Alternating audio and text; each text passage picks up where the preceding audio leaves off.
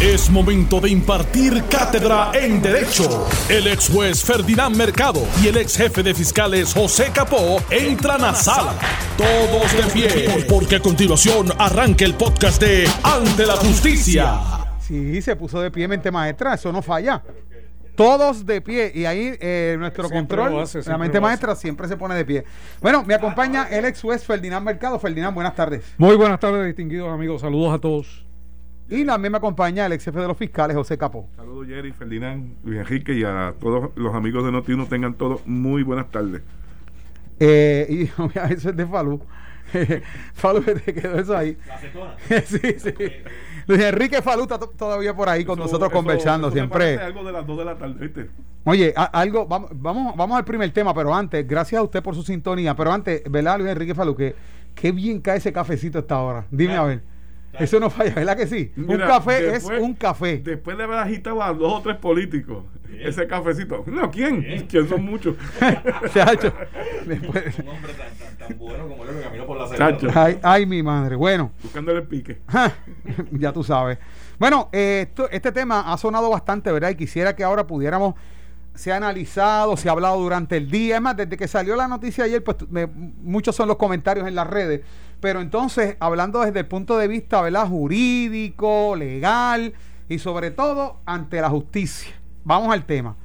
La jueza Rebeca de León del Tribunal de San Juan declaró ayer al lugar el remedio provisional solicitado por el comisionado electoral del proyecto Dignidad, Nelson Rosario, para que la Comisión Estatal de Elecciones no certifique por el momento al ex gobernador Ricardo Rosselló Nevares como cabildero electo por la estadidad. El tribunal eh, declara al lugar el remedio provisional solicitado, sostuvo la jueza tras escuchar todas las partes por más de una hora. Este tema se ha hablado, se ha desmenuzado la petición, el domicilio, la residencia, eh, sacó licencia, está inscrito para votar en Estados Unidos, acá también, o sea, han, han sido muchas vertientes, pero vamos directo a la determinación de la jueza.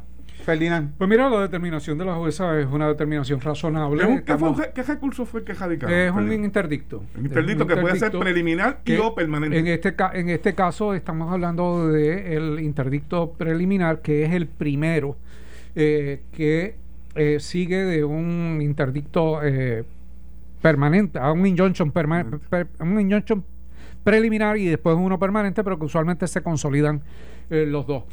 Eh, lo que hizo la juez fue tomar un mecanismo de protección en términos de que no hubiese una certificación todavía hasta que ella determine eh, a profundidad si efectivamente el eh, exgobernador Rosselló cumple con los requisitos que la ley establece.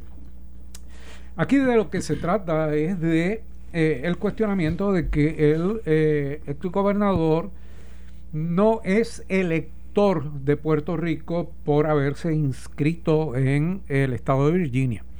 Eh, ante esa situación, pues hay una controversia en los documentos suministrados por el estado de Virginia, a tanto a la comisión como al eh, comisionado del proyecto Dignidad.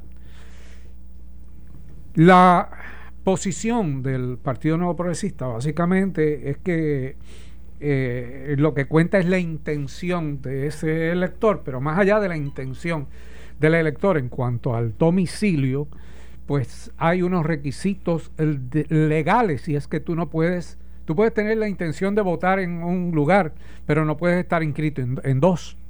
Tienes que estar inscrito en uno. Pero el y periódico- entonces pero el periódico dice que el 9 de junio él se, se, de- se dejó él, sin efecto. él su- pidió que se dejara sin efecto la inscripción, Entonces que pero significa 16 que estaba mayo. inscrito. Ajá, al 16 de mayo, que es donde es electo, ¿cuál era su estatus? Su estatus era que era elector de Virginia y ante esa situación no podía eh, participar. Claro, su posición es, mire, yo no, yo no solicité, yo no, no tengo que cualificar bajo la ley eh, con ninguno de los requisitos porque lo mío es por nominación directa. Pero la intención es, y la ley es bien clara, en términos de que ese delegado congresional tenía que residir o en Puerto Rico o en Washington, D.C. No hablaba de ninguno de los otros estados. O sea, si el gobernador eh, Rosselló hubiese estado eh, residiendo en California, inscrito en California, no cualificaba para ser eh, cabildero. Pues de la misma manera, estando inscrito en Virginia, no cualifica para ser cabildero. Pero yo les decía que al final del camino yo vislumbraba que esto iba a quedar en nada. Eh, y que el gobernador iba a estar cualificado, ya sea por el Tribunal de Apelaciones o por el Tribunal Supremo, eventualmente en una interpretación que le diera al asunto en un 6 a, 6 a 2, que es lo que queda allí, ¿no? O 5 a 3. O un 5 a 3, eh, asumiendo que Estrella eh, se ubique en el ala liberal que hasta este momento se ha, se ha ubicado. Pero eh, lo que ahora procede es que se presente al tribunal las posiciones en un término creo que era de 24 horas, o sea que, que, que hoy deben estar Expedito. trabajando en eso y la jueza decidir qué, qué le toca decidir a la jueza. Pues le toca decidir lo obvio, que él no es elector de Puerto Rico. Eso es lo que, lo que sería obvio que decidiera. Ferdinand, yo, yo uno mira esto y, y el razonamiento que uno piensa que debe ser el correcto es eh, de los requisitos, el de los requisitos. Pero en el caso de una elección, y me voy no solamente a esta, ¿verdad? Eh, y que hay una columna de nominación directa. La nominación directa, entonces, uno pensaría, y yo creo que es el argumento que están utilizando en parte eh, la posición del licenciado, del doctor Ricardo Rosello, si usted no se sometió a los requisitos como candidato para certificarse por la Comisión Estatal de Elecciones para aparecer en esa papeleta del 16 de mayo, y hay un espacio que se provee que dice nominación directa, es para que el elector ejerza su voluntad de quien, aunque no se haya sometido al proceso interno, ¿verdad? O, o- o- anterior de certificarse como candidato, escoja, el pueblo escoja a la persona que entiende que debe estar allí.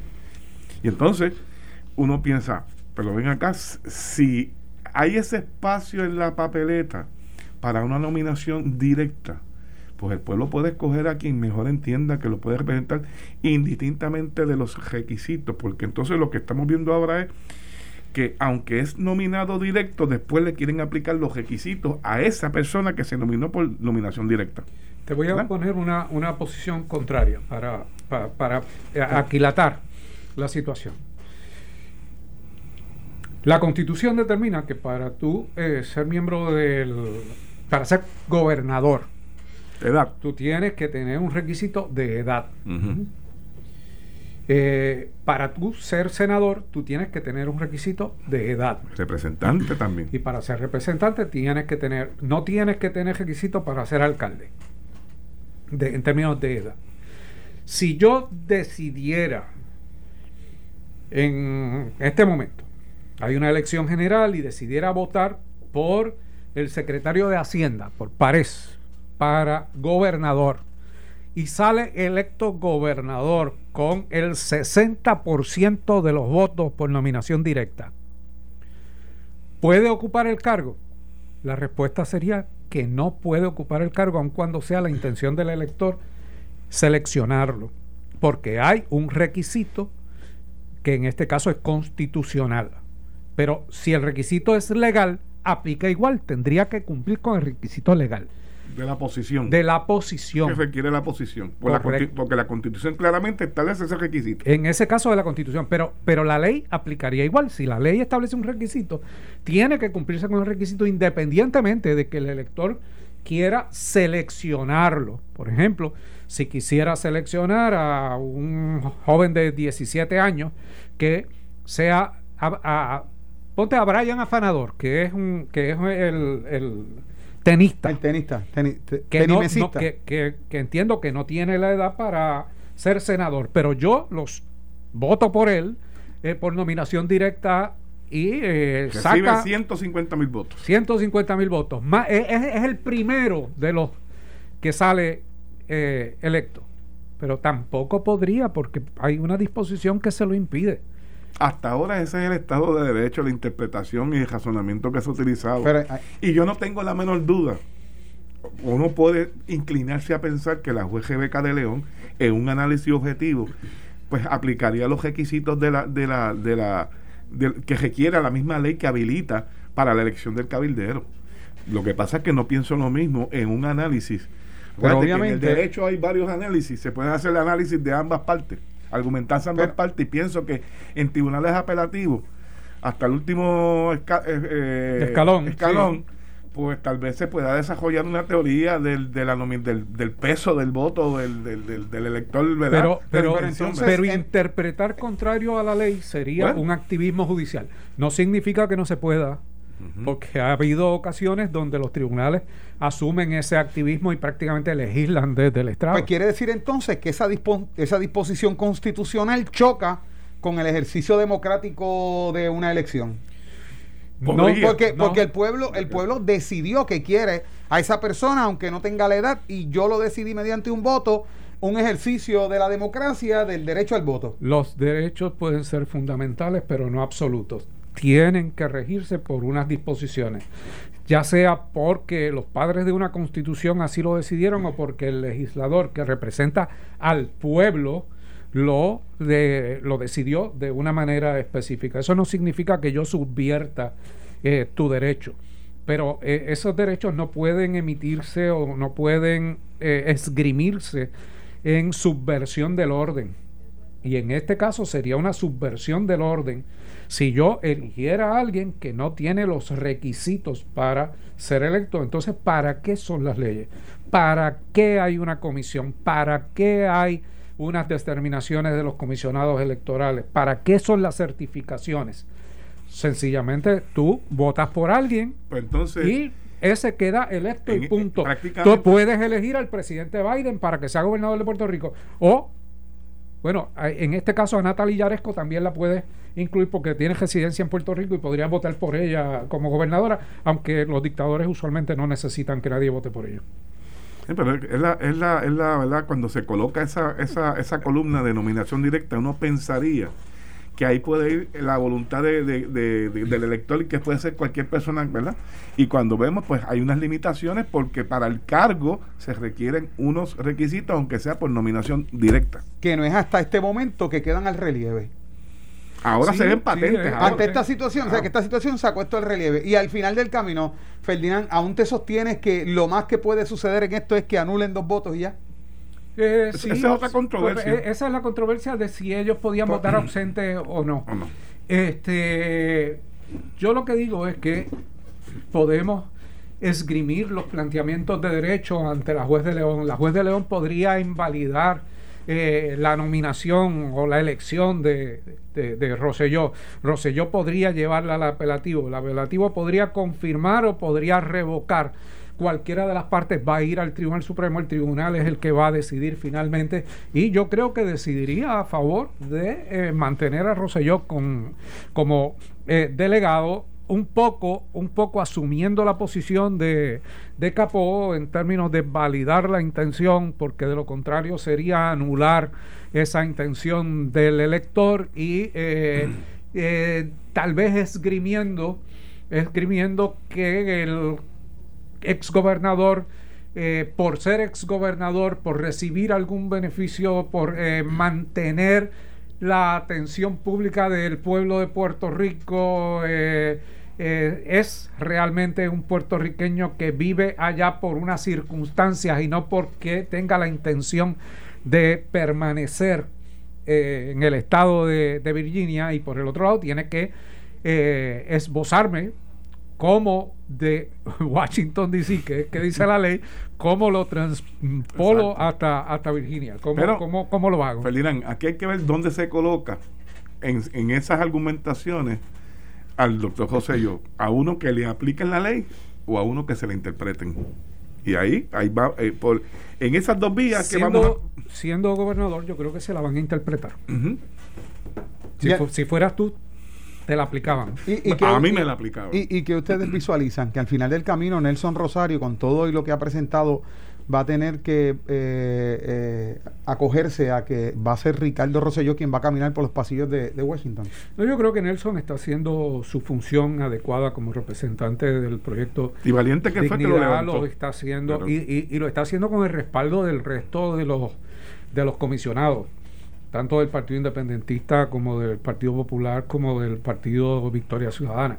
Eh, en un trámite usual, pero también sabemos que, Néstor, eh, que Nelson es un abogado respetuoso de las decisiones que se tomen y que dará la, dará la batalla hasta donde llegue el momento de desistir de ella. Esa interpretación, esa interpretación va a tener una repercusión a nivel local, ¿verdad? Porque sobre este tema de la candidatura esta por nominación directa no hay mucha jurisprudencia, ¿verdad? Este, con relación a, a- al desarrollo de, de- de pensar, del análisis hacia dónde va dirigido, pero va a tener una eh, esa decisión a la larga que esperemos que llegue al Tribunal Supremo va a tener repercusión ahora más que estamos viendo muchos más candidatos en las elecciones generales que van por nominación directa. Fíjate que hasta el candidato de la alcaldía de, Guan- de, de, Guan- de De Guayanilla, ¿verdad? O Guayanilla. De Guayanilla. por poco logra esa esa esa, esa elección. El de Guánica, el de. Guánica. El de, sí. No, no, sí, el de Guánica. Sí, Aquí, aquí, hay, aquí hay básicamente do- dos casos eh, por nominación directa. El El, de- Negro Ortiz en Cabo Rojo y, Pero el de- esa era el nominación o, candidato independiente. era, era, era candidato Candidato, independiente. ese se El- certifica por la comisión. es correcto, que candidato tú llenas lo- independiente. no coges por En insignia. Nominación directa es él, ha sido, El nombre. ha sido él, básicamente. Sí. Bueno, ese, ese tema interesantísimo, quería escuchar su opinión sobre ese particular, lo que lo habíamos hablado, Ferdinand, lo que discutimos hoy fue la Me determinación llega de a la la jueza. mente ahora cuando hubo un representante del Partido Popular este, que salió electo con un- apenas no tenía los 25 años para ser representante. Tono. Fernando Tono. Fernando Tono. Sí, el tribunal decidió que la elección era válida, pero que no podía tomar juramento hasta, Hasta tanto. cumplir la edad de 25 años. Bueno, vamos a una pausa y tenemos más temas para discutir hoy aquí, así que regresamos en breve en Ante la Justicia. Estás escuchando el podcast de Ante la Justicia de Noti1630. Vamos de inmediato con este tema. Me llama mucho la atención y, y les voy a decir por qué eh, me gustaría que tratáramos este tema. Es con relación a lo que está pasando con el Head Start en San Juan. Yo tengo conocimiento de lugares eh, de estos Head Start y centros de cuido y he visto cómo se tienen que elaborar las propuestas para solicitar los fondos federales tan meticulosos que son e inclusive en las inspecciones que vienen cómo las personas con una facilidad pierden lo que es la asignación de esos fondos. Se da a conocer esta noticia y hoy aquí estuve entrevistando al representante Juan Oscar Morales, obviamente toqué base con todos los legisladores de San Juan, consiguiendo entonces a Juan Oscar Morales.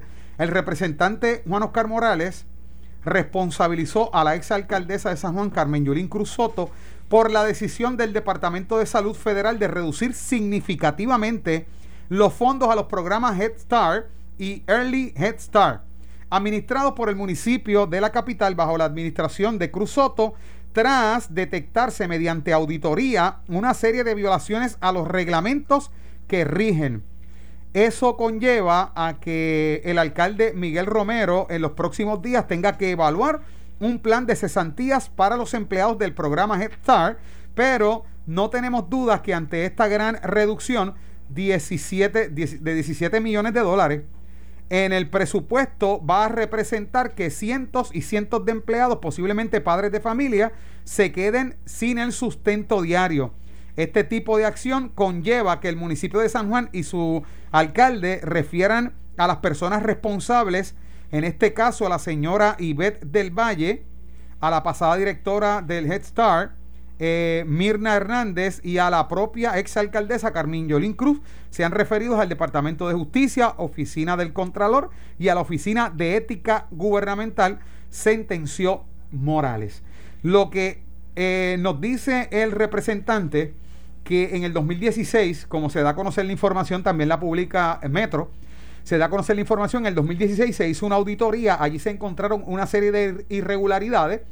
Ante esa situación, eso se le notifica, en este caso, a las personas del Head Start o los directores del programa, y se procede a tomar acción correctiva con los señalamientos En este caso, conforme a lo que, a lo que nos informa eh, Juan Oscar Morales, el municipio de San Juan no tomó ninguna acción correctiva, por lo cual hubo una reducción en fondos de 17 millones, lo que representa es que hay que cerrar de los 70 y pico de, de Head Start en la ciudad capitalina, 34 aproximadamente se van a quedar operando. Preguntas que surgen de aquí, eh, ¿qué puede pasar con estos referidos? Y número dos, es preocupante la situación para familias, niños que necesitan estos servicios y obviamente la cesantía de una serie de empleados. Pues mira, eh, aquí pueden pasar varias cosas. En primer lugar, la reducción de fondos puede ser una determinación por unos incumplimientos administrativos, o sea, las, irregularidades no necesariamente son acciones penales.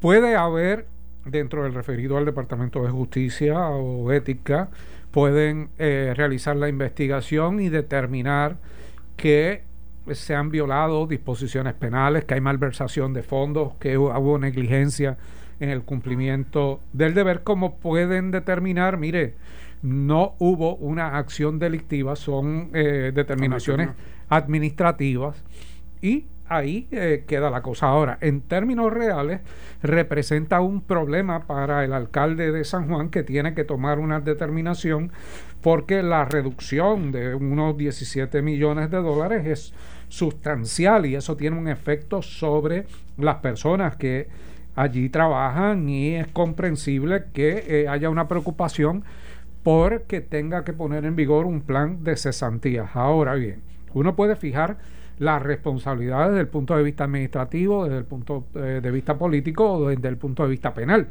Yo no sé cuál es la responsabilidad que aplica en este momento a la alcaldesa o a los que dirigieron esto en algún momento.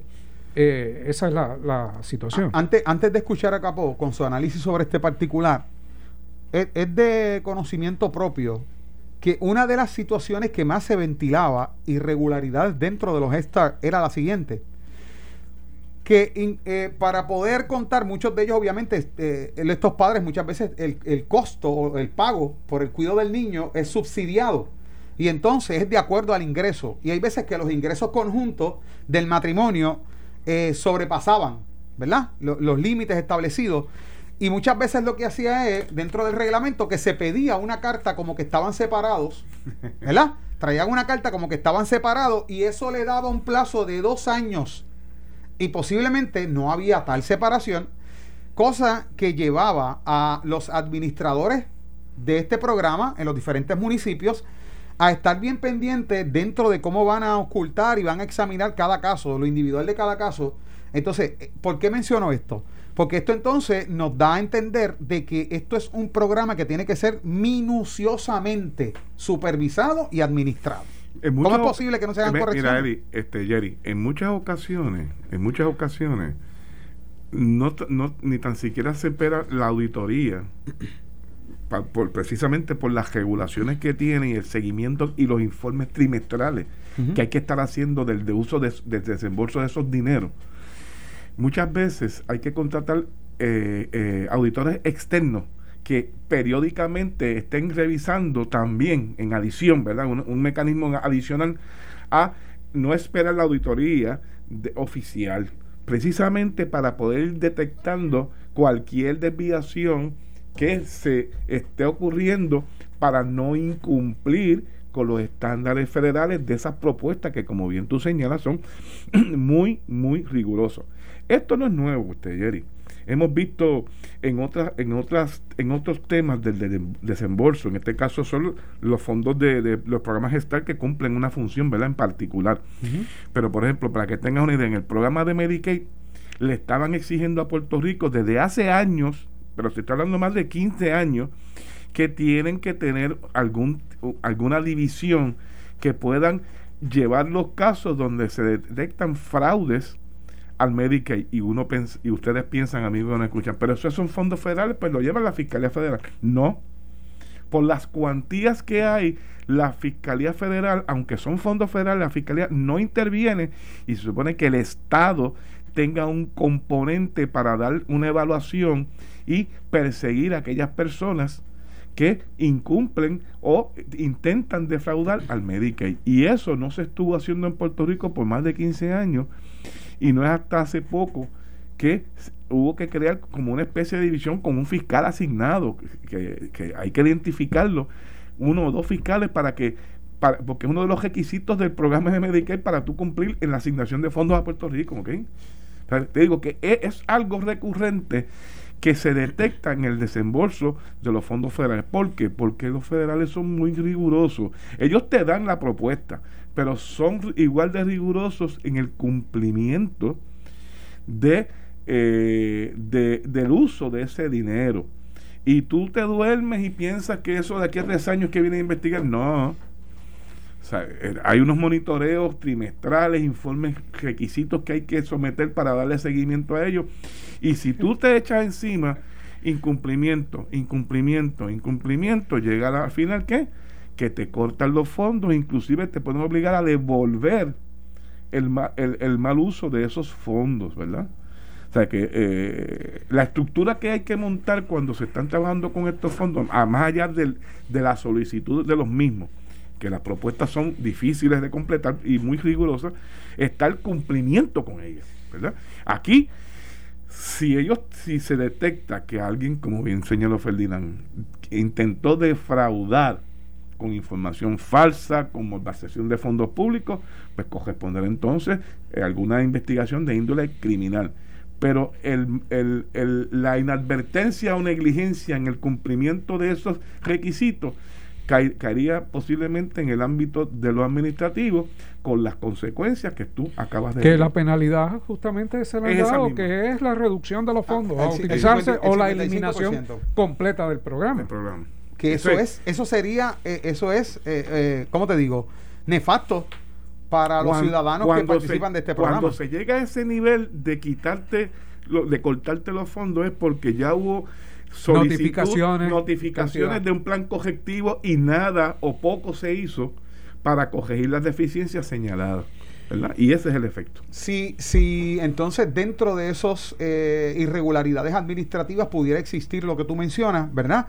Una mal utilización de estos fondos, entonces esta fuera una primera sanción de cortar los fondos o si ellos hubiesen detectado, en el caso, ¿verdad?, de los federales, hubiesen detectado que hay algún tipo de irregularidad en la mal utilización de los fondos, ¿verdad? Malversación de estos fondos eh, para el Head Start, eh, obviamente no le hubiesen hecho un corte de, del presupuesto, de la asignación, sino que a lo mejor lo hubiesen cortado completo. Bueno, es que de ellos haber determinado que había acción criminal, acuérdate que esto es jurisdicción federal, y hubiesen realizado la investigación y hubiesen radicado los cargos. O sea, una cosa es decir políticamente, Cruzoto es responsable de esto, y otra cosa es jurídicamente o legalmente hacer la imputación de que eh, hay eh, comisión de delito por parte por parte de ella. Está diciendo que bajo su administración, eso es lo que se quiere llamar. Pero hay unos funcionarios en particular que son los que están de frente en la dirección de esos programas. Pero esto plantea una grave situación para los que utilizan estos servicios. una muy grave situación. toda situación que implique recorte de fondos locales o federales que están dirigidos a servicios eh, significa un grave problema porque no hay de dónde sustituir esos fondos. Vamos a ver qué va a suceder y cómo van. Una de las cosas que me planteaba el representante es que posiblemente estos empleados van a ver la, la, estrategia que han de utilizar en el caso del alcalde Miguel Romero para ver cómo los reubican. Si es que pueden, hasta dónde los pueden no reubicar. No tiene que reubicarlos. No, no tiene el alcalde que reubicarlos. Son empleados pagos con fondos federales. Y eh, esos no tienen un derecho adquirido a pasar a una posición regular. regular tal vez pensando en que son padres de familia, pues no es una reubicación, sino poderlos ubicar. Ah, eso, eso sí, ubicación es otra ¿Dónde los ubican? Vamos a ver qué sucede con todo esto y cómo se va a reemplazar. Y estos niños, ¿verdad? Que ya eh, necesitan este servicio, ¿a dónde estos sí? ¿A dónde los van a reubicar? Bueno, en otro tema que quisiera tocar, la Fiscalía Federal objetó la petición del productor Sixto Díaz Colón, mejor conocido como Sixto George, para que se identifiquen los mensajes de Telegram que presuntamente fueron destruidos por este. No hay base para conceder la solicitud del acusado. El magistrado eh, Bruce eh, determinó eh, correctamente que la acusación contiene suficientes detalles, suficientes detalles de los cargos contra el acusado. Señala la moción presentada por el fiscal federal o la fiscal federal eh, Miriam Fernández. Afirma que como cuestión de umbral, la moción del acusado es inoportuna. Mira, yo leí esta noticia esta mañana y me parece que la argumentación de la fiscalía, específicamente en que la fiscalía pueda detallar aquellos correos que se alegan o que se van a alegar, porque la acusación es un, un escrito donde lo que hace es informarle al acusado en forma eh, racional, que sea entendible de qué se le está acusando. Eso es un aspecto de debido proceso de ley. Pero me parece que aquí lo que va, va más allá del debido proceso de ley es fiscal. Si usted va a traer prueba de que yo destruí unos mensajes, dígame cuáles son esos mensajes que usted alega que yo destruí, que es descubrimiento de prueba. Y es la segunda ocasión la segunda ocasión. Hace varias semanas atrás discutimos este asunto en términos de que se le había negado eh, la, petición de que suministraran los eh, mensajes supuestamente destruidos. Y entonces nosotros cuestionábamos, bueno, pero eh, ¿de qué estamos hablando? O sea, es que quiero saber si fue que la fiscalía fue al servidor y los obtuvo. Y si los obtuvo, pues es descubrible. Por eso, si tú lo vas a usar como fiscal, lo va a usar para probar eh, eh, un elemento del delito, pues es descubrible. Y yo creo que están atacando, la fiscalía está presentando objeción basado en el debido proceso de ley. Si cumple o no los requisitos del deber de entregarlo, porque la acusación lo que es suficiente lo que se alega para que él esté adecuadamente eh, enterado. Pero es que no se trata. ¿Cómo lo prueba? Exacto. No se trata de debido proceso, se trata de que si esa evidencia usted la va a utilizar contra X persona, pues yo tengo, como X persona tiene el derecho a que me descubra cuáles son esos mensajes, si tú lo vas a utilizar. para que no haya sorpresa, es lo que se trata. Pero aquí le negaron esa, esa pues, Pero tal vez tienen una victoria, entre comillas, y puede ser la base de una de una de una de un mejor en derecho para una apelación para un nuevo juicio ¿eh? a la larga. Me parece que el fundamento que está teniendo la fiscalía porque, sería o sea eh, si el fiscal quiere en, en, en, un momento determinado utilizar esa prueba el planteamiento de la defensa es mire nunca se me suministró esa prueba es la primera vez que me enfrento a ella es sorpresa para mí. Yo necesito evaluarla, yo necesito saber de qué se trata. Yo sé que me están acusando de destruir tu eh, evidencia, pero dígame cuál es la evidencia que alegadamente yo destruí. O sea que lo, que tú estás mencionando, Capo, es que eh, en este caso Sixto George está diciendo, ¿qué fue lo que tú dices que yo dije? O que yo borré. Lo que yo borré. Dime cuáles fueron los mensajes que, yo borré. Que yo escribí. Muéstramelo. Y que, tú dices que yo borré. Claro, que la defensa puede tener un beneficio adicional, sí, porque puede saber si fue de un servidor, si fue de un, celular, si fue de una máquina este, computadora. ¿ves? en adición descubre eso. Cuán perjudicial es el mensaje que dicen que borré, porque podría ser tan perjudicial que yo diga, mire, hermano, este querido cliente, o sea, nos acaban de liquidar aquí con esta, con esta prueba. O sencillamente tú la evalúas y dices, el Ministerio Público no tiene, no tiene caso. O sea, decir que la acusación, con lo que dice la acusación, es suficiente, me parece que todo lo contrario. Está dejando la puerta abierta para un señalamiento de error en caso de una convicción, luego en una apelación.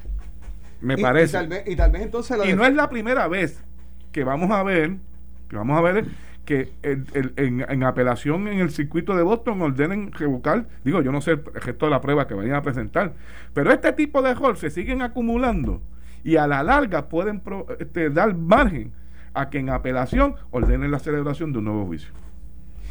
Y entonces, eh, esta, esta, eh, lo que puede perjudicar o para lo que se pretende utilizar, eh, ¿verdad? La, el que revelen los mensajes que dicen que borró, lo que están buscando es desde ahora tal vez eh, obtener un, como un punto a favor de la defensa, pero si le va a perjudicar a la fiscalía, en este momento también le va a perjudicar en algún Sí, momento pero- porque van a tener que descubrirlo o no necesariamente. Pero más allá, más allá de, de- de un punto a favor de la defensa es eh, poner en práctica el derecho que tiene el acusado a conocer cuáles son los cargos y la prueba con la que cuenta el, el Estado para procesarlo.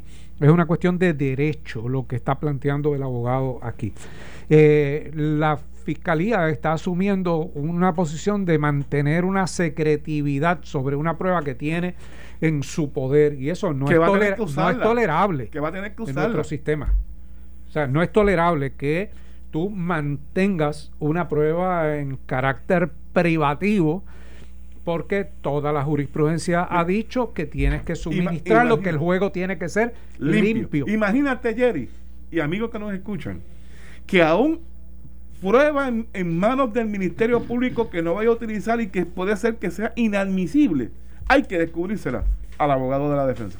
Bueno, hasta aquí ante la justicia, este tiempo hoy como que fue corto, ¿verdad que sí? Yo lo sentí como cortito. Sí, esto. eso es Mira, así. saludos para el licenciado Iván Rivera, que me escribió por ahí. Ah, Tal vez hasta saludos razón saludos tiene. al buen amigo Iván. Tal vez hasta razón tiene. Un abrazo para el licenciado Iván Rivera.